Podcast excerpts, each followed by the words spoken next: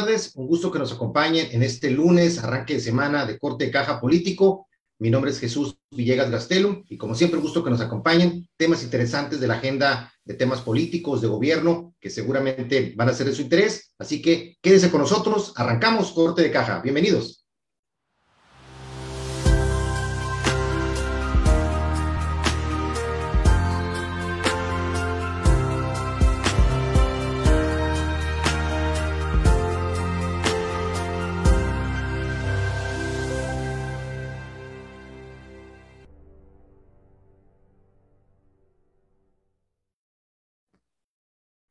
Bien, arrancamos corte de caja en este lunes de arranque de semana de corte de caja político, temas interesantes en la agenda nacional, eh, temas importantes también relacionados con la agenda también estatal. Así que creo que creo que van a ser de su interés. Como siempre, agradecerles el que nos acompañen también a través de las redes sociales de Corte de Caja. Tenemos ahí en Facebook como Corte de Caja, en Instagram también como Corte de Caja, Twitter Corte de Caja MX, también Corte de Caja TV en YouTube, ahí para que puedan ver el contenido de estos programas, lo que se genera a través de TVD, primera plana. Siempre un gusto el poderos compartir también en las redes sociales de Corte de Caja y como siempre también a través del portal cortedecaja.com, siempre, siempre pendientes de sus comentarios, sus dudas, sugerencias sobre los temas que comentamos aquí. Y como siempre recordando la barra de programas, lunes y miércoles corte de caja político con temas de la agenda política, de gobierno, de partidos políticos, martes y jueves corte de caja negocios y el viernes con temas de corte de caja jurídico. También las ediciones especiales de corte de caja turismo, como el día de mañana, que veremos tema en corte de caja negocios, especializado en temas de turismo, siempre tan importante ese sector pujante en todo en nuestro país y también que Sonora le está apostando a eso, siempre va a ser algo, algo muy interesante a seguir. Pero bueno, el día de hoy en el corte de caja político, en la agenda de temas que tenemos para ustedes, bueno, pues contesta Andrés Manuel López Obrador a lo que serían, pues este informe de lo que son algunas de las irregularidades que detectó la Auditoría Superior de la Federación. Siempre, cada tanto tiempo, cuando se dan a conocer estos informes, pues bueno, se detectan ahí irregularidades en múltiples dependencias públicas y las entidades federativas, etcétera. Y bueno, ya el día de hoy este, el presidente tiene que entrar al tema una vez que se conoce este informe de la Auditoría Superior de la Federación. Vamos a ver cuál fue la, la respuesta del presidente a estas irregularidades detectadas durante la cuenta del 2020, de la que se está en este momento analizando. Por otro lado, también, bueno, pues cuáles son ahí algunas de las áreas más importantes donde detectó la Auditoría Superior de la Federación estas irregularidades que estamos platicando, qué tanto son, son las entidades federativas las que son sujetas a, estos, a estas observaciones, qué tanto es parte del gobierno federal. Por otro lado, también, bueno, pues básicamente el gobierno de Sonora, en este caso encabezado por Claudio Pavlovich en el ejercicio 2020, como comentamos, también habría estado este, salpicada también ahí con, con parte de esta inercia negativa de irregularidades detectadas. Sonora sería, a pesar de lo que tanto dijeron durante más de seis años, durante seis años de este Claudio Pavlovich, de que el tema de que no había prácticamente observaciones, etcétera. Bueno, Sonora, Sonora sería la sexta entidad con más observaciones de acuerdo a este informe del 2020. Por otro lado, también, bueno, lo que sería un, un este estudio muy interesante que, que el, el TEC de Monterrey, en conjunto con otra eh, institución, ahorita vamos a platicar al respecto, es un estudio en el que ellos identifican cómo de alguna u otra forma todos los programas sociales de esta administración, de la famosa cuarta transformación, pudieran de alguna otra forma ser vulnerables a los temas de corrupción. Muy interesante este tema. De hecho, el miércoles vamos a tener una entrevista con quienes coordinaron este estudio, este, académicos ahí, muy interesante, pero el día de hoy vamos a hablar los parámetros de este estudio que se dio a conocer. Por otro lado, también vamos a hablar de lo que Lorenzo Córdoba está hablando, llamando al tema de respetar la veda electoral, cada vez este, más suben un poquito ahí el, el, volumen de los exhortos de parte de Lorenzo Córdoba, el, presidente del INE, Instituto Nacional Electoral, en torno a este tema que está en una línea pues muy, muy complicada entre los temas ahí precisamente de la agenda del propio presidente, de los partidos, de los actores políticos, hasta dónde de una u otra forma se rompe este tema de la veda electoral. Y por otro lado, los temas de partidos, bueno, Lili Telles, este, la sonorense, la paisana, senadora, se destapa, se destapa para la presidencial. ¿Cómo, cómo, cómo veríamos este, esa posibilidad? Vamos a analizarlo también. Y por otro lado, en Quintana Roo, pues bajan, bajan al famoso diamante negro y, este, y suben, suben a un senador morenista como candidato de Movimiento Ciudadano. Una, pues había jalado muchos focos de la atención la posibilidad de que fuera el diamante negro, este actor Palazuelos como una opción y bueno, finalmente pues se baja antes de que lo bajen, prácticamente ya definido. Ahorita vamos a platicar sobre ese tema. El día de hoy nos iba a acompañar Niri Andrade, tuvo unos detallitos por ahí, le mandamos un abrazo para que esté al 100 para la próxima presentación, así que vamos a platicar aquí directamente con ustedes estos temas que seguramente serán de su interés. Así que vamos a la primera pausa y le entramos a la agenda de temas de este corte de caja político. Bienvenidos, arrancamos. Vamos a una pausa. Regresamos. Estamos cocinando nuevos contenidos. Sé parte de TVD Primera Plana, tu canal.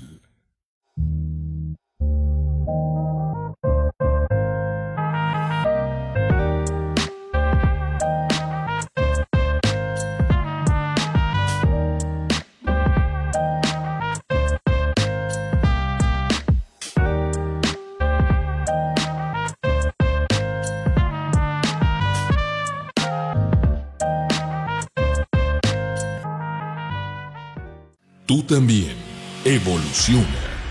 Quédate en TVD Primera Plana, tu canal. Estamos de vuelta en Corte de Caja. Y bien, regresamos aquí a Corte de Caja. Un gusto que nos sigan acompañando en este corte de caja política de temas de gobierno, temas de la agenda pública nacional. Y bueno, el tema que sin lugar a dudas todo el fin de semana empezó a generar ahí atención y cuál va a ser la, la, forma como el presidente iba a tocar el tema, tiene que ver con las irregularidades que la cuenta pública 2020 arrojó de acuerdo al análisis de la Auditoría Superior de la Federación. Y bueno, básicamente estamos hablando de que la Auditoría Superior de la, de la Federación, la ASF, habría documentado probables daños al, al erario público, a lo que serían las finanzas de nuestro país, por más de 63 mil millones de pesos. De esos 63 mil millones de pesos, prácticamente unos 2.000, 2.200 prácticamente, ya habrían sido de alguna otra forma este, aclarados este, con recuperaciones en, dentro de las del procesos que se siguen en la Auditoría Superior de la Federación, pero estarían todavía pendientes de aclaración más de 60 mil millones de pesos. Entonces, de alguna otra forma, un tema, ahorita vamos a desglosar ahí de dónde se dieron las principales irregularidades de parte de detectadas por la Auditoría Superior de la Federación, pero bueno, el presidente López Obrador empieza hoy en la mañanera y es uno de los temas que estaban en la agenda ahí de atacarlo inmediatamente. Y bueno, el presidente López Obrador habla de que pues, se confía en que se van a aclarar todas las irregularidades presentadas en este, en este informe de la cuenta pública. Comenta de que siempre, siempre se vienen aclarando estas situaciones y básicamente habla de que así ha sido siempre un tema de, de que se detectan este, algunas irregularidades, algunos aparentes desvíos, pero que de alguna u otra forma este, siempre son este, con, este, solventados este, todo este tipo de observaciones, lo cual contrasta un poquito con, con lo que sería el lenguaje previo sobre estos temas en los que pues decíamos que decían prácticamente que ahora iban a tratar de hacer las cosas completamente diferentes, pero bueno, vemos este informe muy, muy importante, un, este, con, con muchas irregularidades en muchos de los programas y las dependencias del gobierno federal, pero llama también la, poderosamente la atención es la forma como lo está manejando el presidente. Dice, bueno, recuerden que cómo llegaron a decir que la auditoría, este, por ejemplo, por el tema del aeropuerto, que había de pronto manejado un monto y que finalmente había sido otro, el que había observado con el aeropuerto de Texcoco. Entonces, básicamente, toma este ejemplo que en su momento trató mal, lo comunicó mal la Auditoría Superior de la Federación en la forma de los números del, de lo que habría sido el daño o el impacto del, de la cancelación del aeropuerto de Texcoco, y con eso el presidente desvió un poquito la atención y la presión hacia el tema de que, bueno, como diciendo la Auditoría Superior de la Federación, de pronto se ha equivocado, de pronto ha manejado los datos de manera errónea. Esa es una de las partes, una de las, de las vertientes como el presidente toca el tema. Y por el otro lado, como decíamos, hablando de que siempre de alguna u otra forma son corregidas estas observaciones. Sin embargo, llama la atención de que la idea de esta nueva administración federal, que bueno, ya lleva prácticamente tres años, ya pasó la frontera los tres años, pues hablaba de que iban a hacer las cosas diferente para evitar ese tipo de situaciones. Y esto, de alguna otra forma, pues contra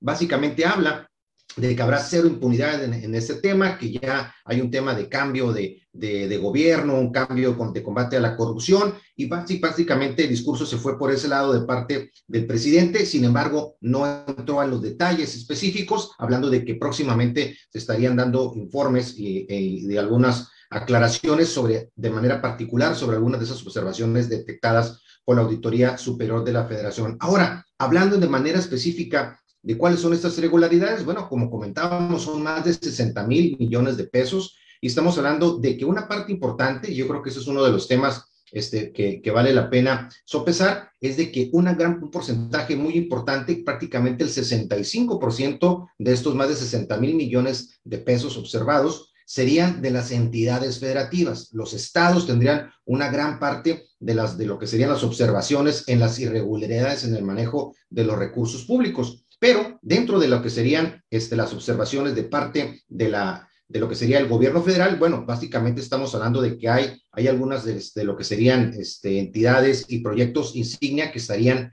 pues de alguna otra forma observados, tanto el tren Maya, proyectos relacionados con, con todos los proyectos insignias del gobierno federal, que estarían de alguna otra forma marcados. Ahora, ¿qué pasa con el tema de las entidades federativas? Un dato como le comentamos, es importante el no dejar de observar. 65% de esas observaciones del, tiene que ver con el tema de las entidades y ahí vemos cuál sería el top de las entidades federativas con mayor número de observaciones y montos, ¿no? Básicamente. La Ciudad de México sería el número uno con más de 6.235 millones de pesos. Oaxaca sería el segundo con un monto probable de daño, porque se habla todavía como probable, de 4.814 millones de pesos. Nayarit sería la número 3, con 3.271. Michoacán, la número 4, con 3.195. Guerrero, con más de 3.000 millones de pesos, 3.009, una penitas pasando los 3.000. Y ahí viene Sonora. Sonora sería la sexta entidad con el mayor número de observaciones este, y probable daño al erario público, probable daño a las finanzas nacionales, por un monto de más de 2.477 millones de pesos. Y ahí es donde, bueno, nos preguntamos, pues bueno, ¿dónde estaba entonces a esa famosa ser observaciones y ese cambio en la, en la forma de manejar el tema de los recursos públicos del gobierno de Claudia Pavlovich, de la, lo que es la exgobernadora premiada recientemente con la posibilidad de irse a Barcelona, avalada por, ya por el gobierno federal, y ahí es donde prácticamente vemos las incongruencias entre lo dicho y lo hecho. Independientemente de que algunas de estas observaciones por este monto son más de 2.000, casi 2.500 millones de pesos, pudieran ser de alguna otra forma solventadas, algunas desde el punto de vista jurídico. Sin embargo, el monto llama, llama poderosamente la atención cuando se hablaba aquí el discurso que se estuvo manejando en Sonora por más de prácticamente los seis años del gobierno de Claudio Pavlovich, era de que era un gobierno en el que había transparencia en el manejo de los recursos públicos, que no había este, temas de observaciones de parte de las entidades auditoras, tanto federales como estatales, y esto contrarresta mucho, sobre todo con el tema de lo que sería el famoso ISAF, el Instituto de Superior de Auditoría de aquí, de lo que sería el Estado, y vemos que realmente contrarresta contra estas observaciones del órgano federal. Prácticamente por algo, por alguna razón, no es simplemente casualidad de que se haya quitado, se haya cambiado lo que sería el titular de, de lo que sería el órgano auditor estatal que prácticamente, si así de manera oscurita habría presentado su renuncia el anterior este, titular de lo que sería el Instituto de Auditoría del Estado, y prácticamente es un área que próximamente, que ya se está manejando de manera interina por gente y a toda la confianza ya del gobernador Alfonso Durazo, pero que de alguna otra forma es lo que nos lleva a pensar cómo realmente fue una simulación, aparentemente, como fue el manejo de las observaciones derivadas del ejercicio de los recursos públicos en nuestro estado. Temas delicados, importantes de que de alguna otra forma, este, lo quienes serían la nueva cabeza o que vaya a ser en su momento la cabeza formal, oficial del Instituto este, de Fiscalización de Sonora, de alguna otra forma tenga, tenga este, un seguimiento a muchas de las áreas que en su momento se manejaron como con probabilidades irregulares, de irregularidades en el manejo de recursos públicos. Creo que es una parte va a ser muy, va a ser muy importante del nuevo titular o la titular que vaya a ser en su momento del ISAF. Creo que es una parte clave de parte de esa, de, de básicamente de esa nueva estrategia que trae el gobierno estatal encabezado por Alfonso Durazo. Creo que es un área muy importante quién va a ser el titular de esta área. Se hablan de diferentes personalidades muy cercanas al gobernador que de manera formal puedan tomar la batuta de esta área, pero, pero creo que es una, una de las asignaturas pendientes para poder tener prácticamente un antes y un después con el manejo de las auditorías a los recursos públicos, porque claramente estamos viendo con estos números que la auditoría la, de la federación detectaba cosas que realmente a nivel local, pues prácticamente pasaban de noche con los auditores, no se estaban haciendo quizás siguiendo los protocolos de investigación que deberían de haberse seguido, y en ese sentido creo que es un área, un área importante, importante a seguir y que de alguna otra forma, ahorita vamos a comentar regresando del corte, tiene que ver también con un proyecto que trae ahí el gobierno del estado, el gobernador de manera particular, para entrar a ese tema y tiene que ver también con una sinergia muy importante con el Congreso del Estado. Pero si le parece, vamos a platicar de esto regresando el corte, así que regresamos rapidito aquí a corte de caja. Vamos a una pausa. Regresamos. Estamos cocinando nuevos contenidos. Sé parte de TVD Primera Plana, tu canal.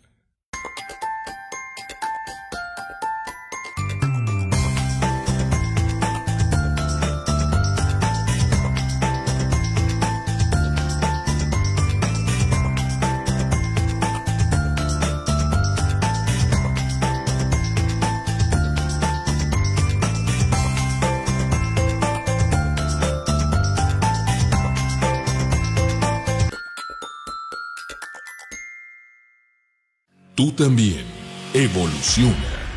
Quédate en TVD Primera Plana, tu canal. Estamos de vuelta en Corte de Caja. Y bien, regresamos aquí a corte de caja, corte de caja político en este lunes de arranque de semana. Estamos platicando del tema de las irregularidades detectadas por la Auditoría Superior de la Federación, el cómo Sonora está en el top 6, el sexto lugar a nivel nacional en el, en el número de observaciones este, detectadas, casi 2.000, casi 2.800 millones de pesos detectados, y cómo de alguna otra forma, este, aparentemente el gobierno del, Estado, encabezado por Alfonso Durazo, estaría entrándole a este tema. De entrada, este, se hizo a un lado lo que habría sido el titular anterior con la administración de Claudio Pavlovich, todavía tenía tiempo incluso para poderse uh, mantener, para poderse haber mantenido en lo que sería esa posición, sin embargo, creo que claramente se da una negociación, él se hace a un lado este, para evitarse ahí una confrontación con el actual titular del gobierno estatal y será un área que de alguna otra forma lo que planteábamos ahorita es de que se va a fusionar nuevamente, hay un proyecto en el que se regresarían las atribuciones de, la, de la, lo que sería el ISAF a que tenga realmente control sobre ella el Congreso del Estado. ¿Cuáles de alguna otra forma este, era como se manejaba anteriormente? Se estaría regresando entonces la facultad de la fiscalización de recursos a lo que sería el Congreso Estatal. Eso tiene muchos sentidos desde el punto de operatividad y el manejo de los recursos públicos si realmente hubiera una división de poderes como hipotéticamente debiera existir entre el legislativo y el ejecutivo. ¿Por qué? Porque finalmente quien estaría aprobando o quien aprueba, de hecho, los, los presupuestos es a iniciativa del Ejecutivo, los aprueba el Legislativo, los diputados locales, los 33 diputados que, usted y yo tenemos en nuestro estado, que muchas veces este, parecería que nada más están para levantar la mano ahí, el voto este, que, que, se les, que se les pide para las iniciativas que manda el gobierno, el gobernador en turno, pero realmente deberían estar defendiendo los intereses de todos los ciudadanos de nuestro estado. En ese sentido, al ser los diputados quienes aprueban el presupuesto y las diferentes asignaciones a cada una de las dependencias, tiene todo el sentido que sean ellos mismos o un área relacionada con los diputados quienes fiscalicen y quienes estén al pendiente de que se estén gastando este, de manera correcta los recursos y de manera oportuna los recursos como debiera ser, sería, debería ser una parte, una, una de las facultades. Así funcionan en algunas de las, de las economías más desarrolladas y más eficientes en la fiscalización de recursos, caso de Estados Unidos, varios países europeos, en los que es la manera como de se sigue, pues una, una forma más estricta, más correcta el manejo de los recursos. Así que por ahí estaría la apuesta del gobernador en turno en concordancia con los diputados, de regresar esas atribuciones, habría una fusión de alguna otra manera entre lo que es el órgano de control y fiscalización que existe en la Cámara de Diputados con esta parte de lo que sería el ISAF. Creo que interesante que se vaya a dar esta, esta posibilidad, si sirve para que realmente vaya a haber un ejercicio de una otra forma imparcial, profesional, de los recursos públicos que se gastan en las entidades y en los propios municipios, porque realmente el sabor que nos queda a los sonorenses viendo estos, estas situaciones, estos informes que se presentan de manera este, cotidiana, pues es pintadas prácticamente, sin uñas, sin dientes, con titulares que prácticamente solo voltean hacia un lado este, coyunturas políticas y que realmente de nada, ni a usted ni a mí, nos ha servido este, el tener ese tipo de, de, organismos este, de auditoría, cuando realmente van desfasadísimos con el tiempo, este, realmente al final no tienen consecuencias muchas de sus observaciones por la falta de dientes este, jurídicos, este, los lineamientos legales que le permitan que haya consecuencias para los servidores públicos que hayan incurrido en faltas importantes y también el tema de la independencia del Ejecutivo, que es una parte importantísima y que ojalá, ojalá esta posibilidad, este proyecto que está este, trabajándose este, de manera este, importante entre el Ejecutivo y el Legislativo actual, pues pueda, pueda rendir estas, estos este, frutos que se están esperando. Y complementando básicamente el tema de lo que serían las observaciones detectadas, bueno, así como hablamos ahorita de cuáles son los estados, los peores estados a nivel nacional en cuanto a observaciones, también hay que, hay que observar qué estados están haciendo bien la tarea a nivel nacional si bien claramente estados como incluso Sonora no hizo la tarea correcta de manejar de manera correcta y pulcra el manejo de los recursos públicos, bueno, hay estados en los que las observaciones son realmente este, muy pequeñas en comparación con los que estamos escuchando ahorita. Estamos hablando, por ejemplo, que los que menos tendrían, por ejemplo, menores probables daños al erario público sería el menor sería, por ejemplo, en este caso Aguascalientes, con solo 41 millones de pesos en observación en este momento. Guanajuato, 45 millones y Yucatán, 73 millones. Algo están haciendo bien esos estados, 41, como dijimos, Guanajuato, 45, este, Guanajuato 45, 41 Aguascalientes y 73 Yucatán. Algo están haciendo bien en esos estados. Yo creo que es importante darle seguimiento a la forma como están este, observando y cómo están participando la auditoría en este, locales en estos, en estos recursos. ¿Por qué? Porque prácticamente es un reflejo de lo que se está haciendo correctamente con este manejo, así que creo que vale la pena seguirle. Ahora, cerrando la pinza de cuáles son las dependencias del gobierno federal que tuvieron mayores observaciones, bueno, entrada, por ejemplo, está el sector de agricultura y desarrollo rural, que tendría observaciones eh, de, daño, de probable daño al erario, por más de 9 mil millones de pesos. Está el sector salud, un sector muy controvertido, un sector que ha estado pues prácticamente en la palestra de, la, de lo que sería el foco de atención de muchísimos este, actores políticos y también actores incluso empresariales que han estado de ONGs pendientes de ello. Bueno, habría observaciones por más de 2.750 millones de pesos eh, Pemex, por ejemplo, y CFE tendrían casi 2 mil millones de pesos, 1926. Otro también que tuvieron también observaciones importantes es el, rubro, por ejemplo, de aportaciones a seguridad social. En esta, por ejemplo, el área de bienestar habría tenido observaciones por 1.230 millones de pesos. El área de comunicaciones y transportes, más de 1.150 millones de pesos. Educación, el área de educación del gobierno federal también con 1.083 millones de pesos. Y también áreas como economía, este, 704, la propia Secretaría de Hacienda, 305 millones, y el área de turismo, 267 millones de pesos. A partir de este momento de que se presenta esta observación de parte del Auditorio Superior David Colmenares, se tendrían 30 días para aclarar y en su caso solventar estas observaciones de la Auditoría Superior de la Federación. Así que yo creo que va a ser un plazo muy importante a seguir el cómo se van a tratar de solventar estas irregularidades y cuáles son las que de plano este, no van a poder pasar esa frontera esos 30 días en que se puedan solventar y yo creo que esas son las zonas con las que habría que irse con lupa, tanto en las entidades federativas como con el gobierno federal, porque ahí sí pudiera ya escalar la situación y ahí sí podría ya haber más elementos para pensar de un desfalco, de una de, un, de una, este, una falta grave en el manejo de estos recursos que pudiera tener ya consecuencias de otro tipo a los funcionarios que hubieran estado involucrados en ese tipo de situaciones. Así que un tema importante que hay que darle seguimiento. Obviamente los partidos políticos presentaron, cada uno de los partidos en la Cámara presentaron ya posicionamientos sobre estas observaciones, pero bueno, evidentemente ahorita mucho es del manejo político que le va a dar cada partido de acuerdo a la coyuntura. Morena y sus aliados van a tener, dar un,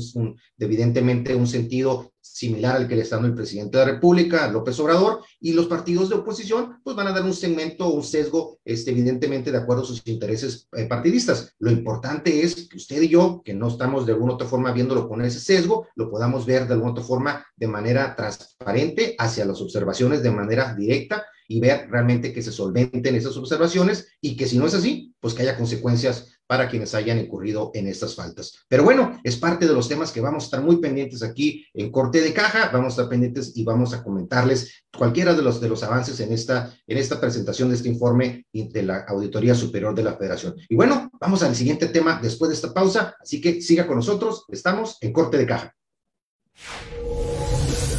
Vamos a una pausa. Regresamos.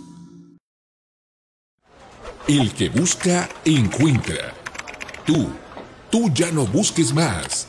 Estás en TVD Primera Plana, tu canal. ¿Buscas una imprenta rápida con la mejor calidad al mejor precio? PP Digital es la solución. Tabloides, invitaciones, volantes, libros y mucho más. Búscanos en Heriberto Aja número 17, entre Zacatecas y San Luis Potosí. Imprenta PP Digital. De primera mano las noticias. Estamos listos para llenar esa necesidad de informarse de usted, pero en tiempo real, de todo, de primera mano con Ruiz. Con el estilo único de Francisco Javier Ruiz Guirín, de primera mano. Estamos de vuelta en Corte de Caja.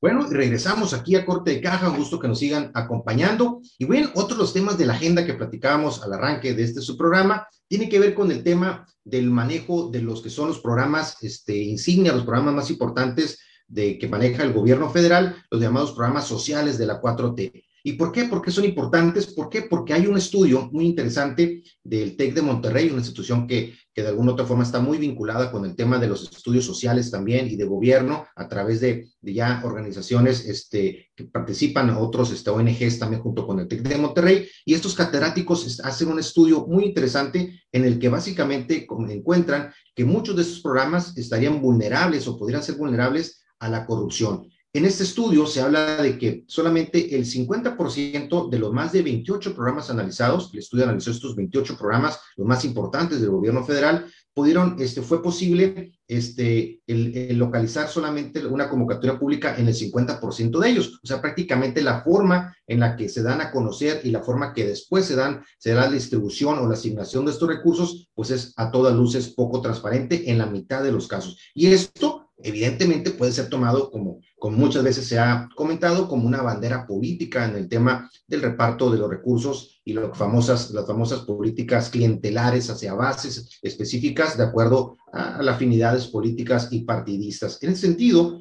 los, los, los, que serían estos, este, este estudio que fue difundido apenas este fin de semana, que como comentamos, el próximo miércoles vamos a tener a, este, a, dos de los, a uno de los coordinadores de, los dos que fueron los importantes de este proyecto, eh, que, que, estaría muy involucrado en el tema de este estudio para que nos dé a conocer los detalles específicos de este estudio. Creo que vale mucho la pena eh, platicarlo con él. Estamos hablando aquí de que este, se evaluaron, como comentamos, este, 28 programas sociales, eh, durante el tema de la pandemia también fue contemplado este estudio y en ocho estados del país. Y de esta forma este, tiene una cobertura nacional este estudio. De esta, de manera así, adelantando un poquito en el caso de este, de este estudio, solamente el 18% de los programas publicaron información en cuanto a la dispersión geográfica de los recursos, prácticamente en qué estados se iban a repartir. Solamente 29% de los, de los programas o sea, casi el 30%, estaban alineados con lo que sería el presupuesto versus lo que fue al final implementado. O sea, básicamente se empataba lo que estaba estimado de origen contra lo que finalmente se entregó. También se identificaron áreas de riesgo evidente de corrupción asociadas con el desvío de recursos por el tema que comentábamos de clientelismo y uso político electoral de estos programas. En cuestiones operativas, como comentamos, solamente el 50% de ellos, del 50% de ellos fue posible encontrar la convocatoria pública para poder ser beneficiario de estos programas. Y también, básicamente, se habla de que no, no se cuentan con un mecanismo de comité de vigilancia o un mecanismo afín en prácticamente el 79% de ellos. Tampoco no hay una forma en la que se puedan expresar quejas o este, de alguna otra forma aclaraciones sobre el mismo. Es complicado el poder presentarlas cuando no, cuando no se está conforme que alguna entidad o que alguna persona quede fuera de esos programas. No hay una vía, en el 18% no tienen manera de que puedan tener una, un vínculo para quejarse, para pedir una aclaración. No hay de este mecanismo en la mayoría del 20% de esos programas también este, solamente cuatro de ellos, de estos 28 analizados, solamente cuatro cuentan con auditorías financieras, lo cual habla mucho de la probabilidad de opacidad y falta de transparencia en el manejo de estos recursos. Solamente el 25% de ellos también han estado sujetos a una evaluación en el tema, por ejemplo, relacionada con el Coneval, con el Consejo Nacional de Evaluación vinculada con lo que sería la dispersión o el manejo de programas de impacto social como estos y que no tienen en este momento una relación con directa con la Coneval. Por otro lado, una de las líderes del proyecto, vamos a hablar con Alfredo Lizondo el próximo miércoles.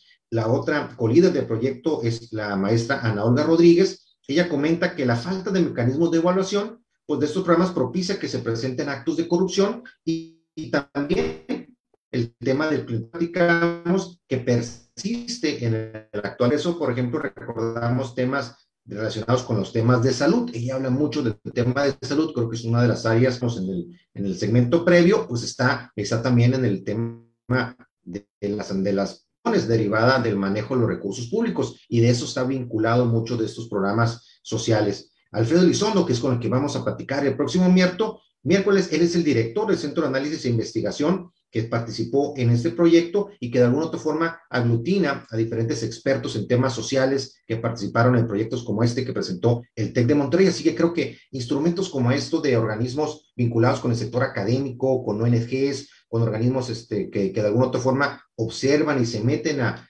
analizar cómo se ejecutan los programas de gobierno de todo tipo, federales, estatales y municipales. Creo que es algo muy importante en nuestro país. Creo que esa es una de las grandes vertientes de que, de pronto vemos cómo nuestro país, a pesar de que por otro lado hay retrocesos, donde se ven avances es cuando ese tipo de organismos este, vinculados con la academia, vinculados con las empresas, vinculados con ONGs, participan en la fiscalización, en el análisis, en las propuestas de, de la, una mejor distribución y manejo de los recursos públicos, es en la medida en que vemos que nuestro, nuestro país va avanzando también en, en, el sentido correcto, en la parte de la transparencia, en todos los sentidos de la información. Y creo que este tipo de estudios creo que vale la pena el darlos a conocer, vale la pena que se, que se conozcan más detalles para estar pendiente de todo lo que puede ser este, programas derivados de esto. Porque una cosa es que los políticos digan que se está combatiendo la corrupción, que prácticamente es la bandera este, en el momento, tanto a nivel federal como en, los, en a nivel estatal y en los propios municipios, pero otra cosa es de que organismos como este al final ventilen la realidad de los temas y veamos, por ejemplo, como este estudio preliminar que dice de que prácticamente este, el 50% de ellos, pues en lo oscurito prácticamente se estarían otorgando los criterios para otorgación, para otorgarlos, y en ese sentido, pues habla de una posible opacidad y probable corrupción en el manejo de estos recursos. Así que interesante este estudio que presenta Tecnológico de Monterrey y que del cual vamos a platicar con, este, con el, uno de los coordinadores de ese proyecto el próximo miércoles aquí en Corte de Caja Político. Pero bueno, vamos a irnos al siguiente tema de la agenda, si le parece. Regresando de este corte, vamos rapidito y ahorita regresamos aquí a Corte de Caja. Vamos a una pausa. Regresamos. Aumenta tus ventas. Tu marca puede y debe estar aquí. TVD la nueva forma de hacer televisión. TVD Primera Plana, tu canal. Hospital Sim Hermosillo, siempre a la vanguardia de la tecnología. Hoy cuenta con el nuevo equipo de endoscopía para vías biliares Spyglass, evitando las cirugías, ya sea laparoscópica o abierta, además disminuye los tiempos de internamiento. Hospital Sim Hermosillo, el único hospital que tiene convenio con Boston Scientific y donde puedes contar con este servicio.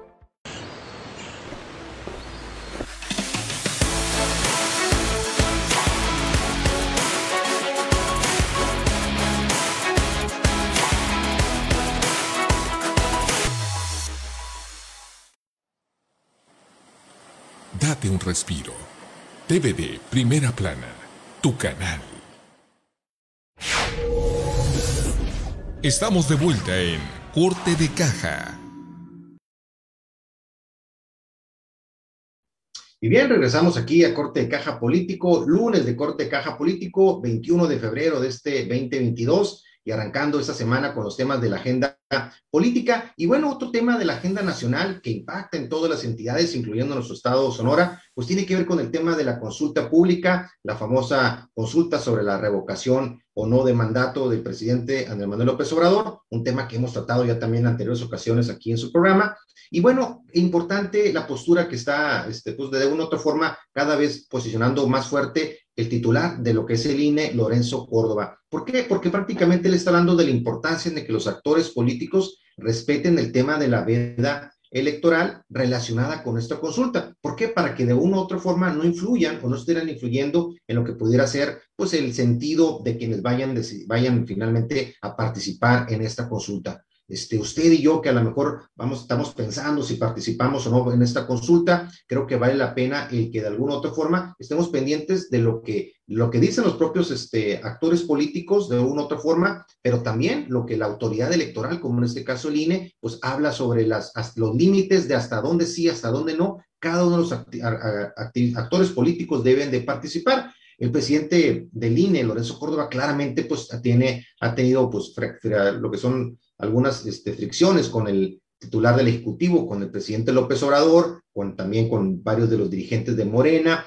en el sentido de la forma en que ha manejado el INE, pues se habla también ahí de, pues de que hay toda una línea también de, política en el sentido de, pues, de quitarle atribuciones y poder al INE. El tema de la revocación de mandato en sí, pues prácticamente fue un pulso, fueron un juego de vencidas, como, como decíamos anteriormente, entre los dos, en el sentido de que si se hacía, si había los recursos públicos suficientes para poder hacer esta consulta, si se iba a hacer con las, de la forma en la que sería la correcta y segura. Finalmente se llegó pues, prácticamente a un punto medio, no fue ni tan chiquita como originalmente se hablaba, las posibilidades este, de hacerla el INE, ni tampoco de manera este, completa como, como estaba exigiendo el gobierno federal. Al final es una, pues una estrategia que se va a seguir de logística de, este operativo electoral, pues prácticamente en una medianía entre, entre las, dos, las dos posiciones que originalmente había. Pero estamos hablando de que estamos ya a prácticamente menos de 50 días para este ejercicio y en este caso el presidente cuenta ya este, con más del 70%, el presidente del INE, con más del 70% de las casi casi 300 mil personas que se van a ocupar para ese operativo. Son, de hecho, de manera exacta, son más de 287 mil personas que van a recibir y contar su, el voto.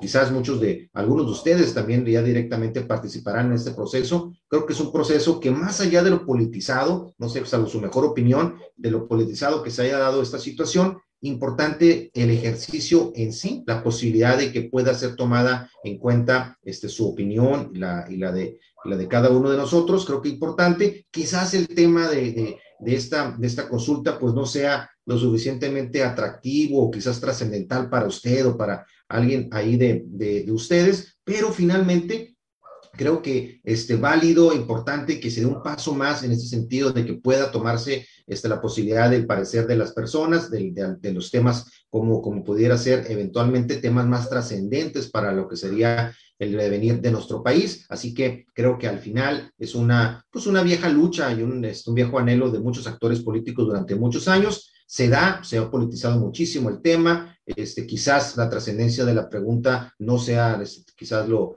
lo estratégica que muchos estarían buscando, pero creo que el ejercicio en sí habla de un avance en el tema de nuestro, pues prácticamente nuestro desarrollo como nación en el tema de participación política. En ese sentido, este Lorenzo Córdoba, pues como comentamos, pues habla, habla de que los actores políticos respeten el tema de la ley electoral, se mantengan en esa línea, este, pues muy fina muchas veces entre dónde ya es proselitismo, dónde tienen que cambiar de pronto, por ejemplo, algunas de las expresiones de los actores políticos. Hace unos días, por ejemplo, exigieron, por ejemplo, ahí cambiar un Twitter o que lo bajara un Twitter, por ejemplo, Claudia Sheinbaum, la jefa de gobierno, le exigió el INE y algunos otros actores políticos a los cuales el INE los ha exhortado a que este, quiten de pronto cierto material que han compartido en sus redes sociales o posicionamientos en los que han participado, porque de alguna otra forma ahorita el tema este, de, de quién apoya o no apoya prácticamente, en este caso el presidente, como, como una de, las, de los actores principales en esta consulta, pues sería, sería de alguna otra forma el elemento a seguir de parte del Instituto Nacional Electoral. Así que importante lo que está comentando este, Lorenzo Córdoba y que lo, se, sintetiza básicamente en lo que comentaba él. Dice, la vocación democrática, comenta Lorenzo Córdoba, de la ciudadanía y su confianza en el INE están haciendo posible la revocación de mandato.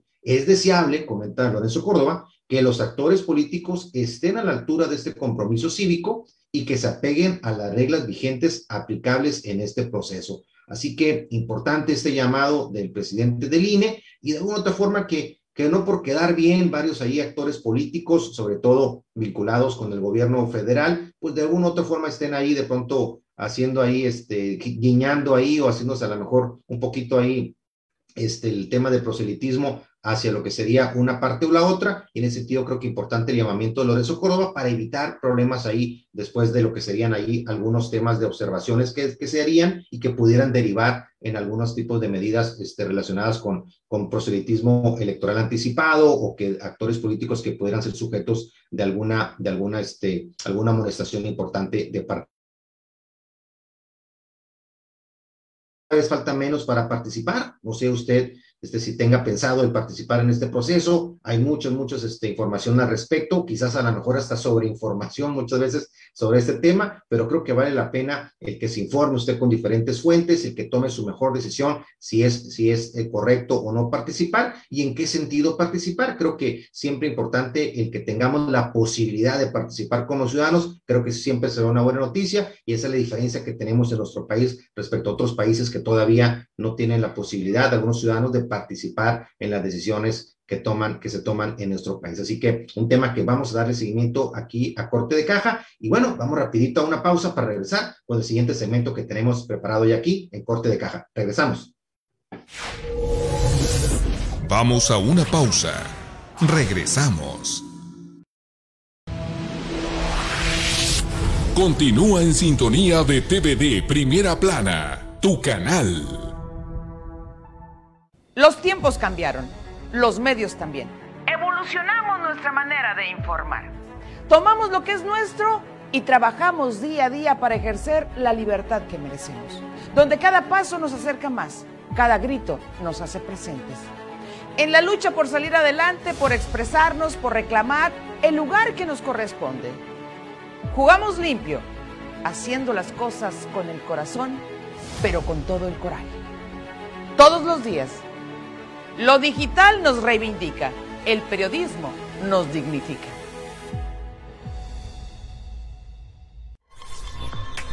Estás viendo TVD Primera Plana, tu canal. Estamos de vuelta en Corte de Caja. Y bien, regresamos aquí a Corte de Caja Político. Un gusto que nos sigan acompañando en este Corte de Caja Político. Y bueno, en los temas de la agenda que comentábamos al arranque del programa, pues uno de los temas tiene que ver ya, hablando de elecciones y partidos políticos en este segmento, bueno, tiene que ver con una paisana, con Lili Telles, una sonorense que de alguna otra forma exitosa en el mundo periodístico, una periodista con muchos años de experiencia eh, pues en todo el país, pero con una carrera pues muy, muy este, importante en TV Azteca, en, este, en la capital del país, y que de alguna otra forma esa visibilidad este, como comunicadora, como periodista, pues además de, pues de múltiples reconocimientos en su área de especialidad, también le dio la posibilidad eventualmente de convertirse en un, pues en una, una actriz política importante en el sentido de que sea, de que haya sido tomada en cuenta originalmente por Morena para poder participar en el tema de, la posibilidad de ser candidata al Senado, es senadora de la República, posteriormente, pues, como todos sabemos, presentó algunas fricciones ahí en el interior con Morena, este, y eso la llevó a acercarse más hacia el lado del PAN, del Partido Acción Nacional, pero sin, lugar a dudas una, pues un, una, un personaje público este, a seguir, que ha tenido posicionamientos creo que interesantes y que se han, se han sentido identificados pues muchos, muchas sonorenses, sonorenses y mexicanos y mexicanas en general, con posicionamientos que ya ha tenido, sobre todo, por ejemplo, de súper recordado el tema ahí de cuando increpó al subsecretario Hugo López Gatel con el tema pues, del manejo de la gestión de la pandemia en nuestro país. Creo que fue, fue muy importante la forma como, como ella, este, quizás, quizás, este, muchos este, mexicanos se proyectaron en las palabras y la forma como lo manejó ella, de indignación, de coraje hacia el, este, el, subsecretario Hugo López Gatel, pues que es realmente pues una persona que, que ha generado pues múltiples este, posicionamientos, ¿no? A favor, en contra, pero que evidentemente pues es un personaje que se ha desgastado muchísimo con el manejo del tema de la pandemia y Lili Telles tuvo pues un posicionamiento muy fuertes y muy duros con él,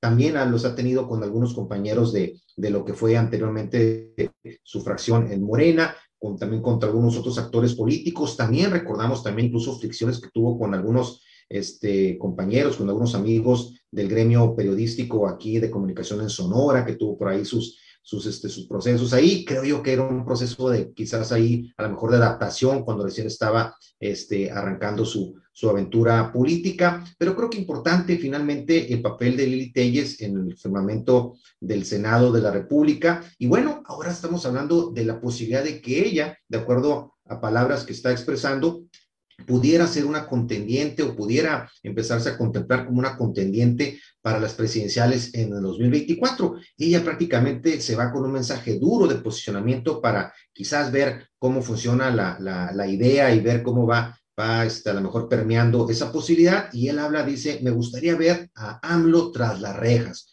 Básicamente con ese, con ese grito de guerra a quien anteriormente le abrió la posibilidad de ser de ser este, senadora, pues bueno, ahora, ahora estaría dando completamente pues un, un viraje a, esta, a esta forma como inicialmente ella este, percibía el tema de la 4T y ahora es pues prácticamente una crítica acérrima de mucho de lo que se está haciendo en el gobierno federal actual y habla de que se siente capaz incluso de derrotar a Claudio Sheinbaum, dice la senadora este, panista en su espacio en Twitter. Básicamente este, comentó que la llegó al, llegó al Senado con Morena, dijo que no descarta postularse como candidata presidencial en las elecciones. Dice, por supuesto que me siento capaz, señala en su Twitter la senadora sonorense. Si hay para entrarle, pues hay que entrarle, dice. Y no me puedo hacer a un lado si puedo contribuir con lo que estoy viendo en este momento.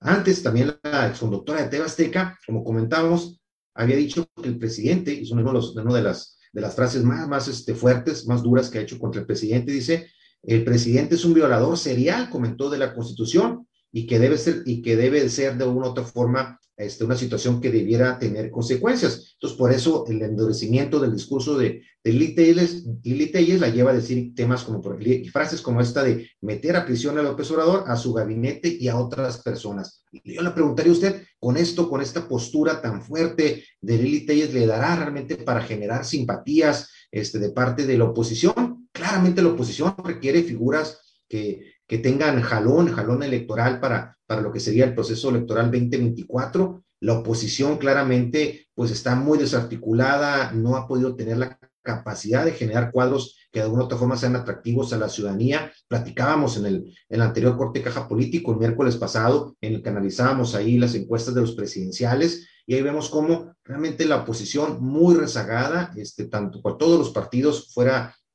fuera en este momento del gobierno federal están completamente este, muy, muy, con, con unas preferencias electorales muy bajas. Este, estamos viendo cómo el Partido Acción Nacional, el PRI, este, los otrora partidos fuertes, este, de una u otra forma están en este momento con una, una situación complicada en su interior, con muy poca atracción hacia el electorado en general. Y Morena, a pesar de, del desgaste que tiene como, como gobierno en este momento, es del desgaste que tienen muchos gobiernos estatales, en muchos gobiernos municipales, este, como dicen, en tierra de, de, ciegos el tuerto rey y sigue siendo Morena, por lo mismo, a pesar de muchas de sus fallas este, internas, sigue siendo la opción todavía con más altas preferencias electorales en la mayor parte del país. Esto no significa que no tenga la oposición la posibilidad, este, en un momento dado, en 2024, tener posibilidades de competir. Ahorita se antoja muy difícil, están muy rezagados los diferentes actores de los diferentes partidos políticos de oposición. Veíamos la radiografía electoral el, miércoles pasado, como de los estados, este, los seis estados, los seis entidades que van a tener elecciones este año,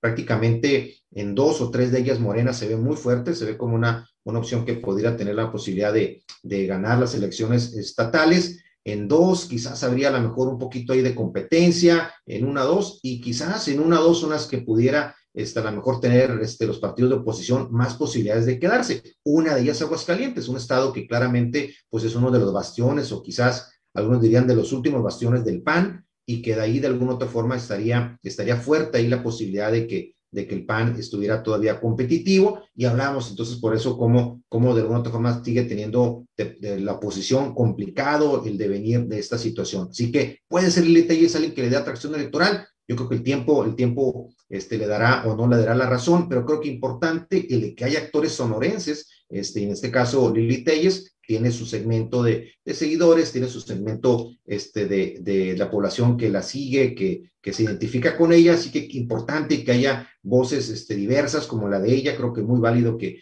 que, que posicione su aspiración, que trabaje al respecto. Y siempre, siempre, pues que qué bien que sonorenses, que actores políticos sonorenses, como en este caso Liteyes, puedan participar o puedan tener posibilidades de al menos intentar postularse para las elecciones del 2024. Por otro lado, en el caso de, una de las noticias también del fin de semana que llamó mucho la atención, pues tiene que ver con el tema de lo que sucedió en Quintana Roo. Pero si le parece, vamos a hablar de este tema, regresando rapidito a este corte, antes de que terminemos ahí en el último segmento de corte de caja. Regresamos rapidito aquí a corte de caja. Vamos a una pausa. Regresamos. Estamos cocinando nuevos contenidos. Sé parte de TVD Primera Plana, tu canal.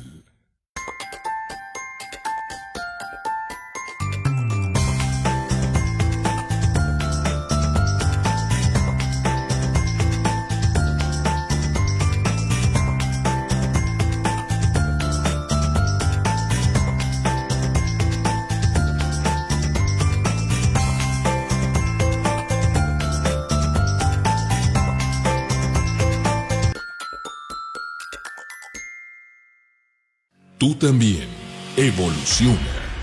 Quédate en TVD Primera Plana, tu canal.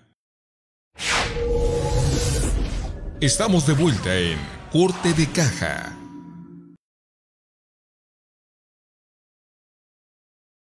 Y bien, regresamos aquí a corte de caja, corte de caja político en este arranque de semana. Y bien, el otro tema que teníamos en la agenda en este último segmento tiene que ver con el tema de Quintana Roo, esas seis entidades que analizamos la semana pasada, cómo están ahí las preferencias electorales. Vamos a estar pendientes de los diferentes procesos electorales de este año. Creo que importante, porque de alguna u otra forma, pues las encuestas y todo esto nos dan una radiografía, si bien del momento, pero sí nos dan un, pues un, básicamente un panorama, este, cómo se están moviendo las fuerzas políticas a nivel nacional. Creo que es importante el darle este seguimiento y vamos a estarlos aquí platicando en corte de caja. Y en el caso específico de Quintana Roo, bueno, llamó mucho la atención ahí lo que, lo que ha avanzado en ese estado. ¿Por qué? Porque en este, en este estado, un partido que empezó a generar mucha expectativa este, en cuanto a la parte de los postulantes o los probables postulantes para la candidatura, pues es Movimiento Ciudadano. Movimiento Ciudadano, un partido que ha generado pues, la atención de, de muchas, muchas este, personas este, como una alternativa a los partidos de oposición tradicionales, como comentamos anteriormente, como el PAN, como el PRI,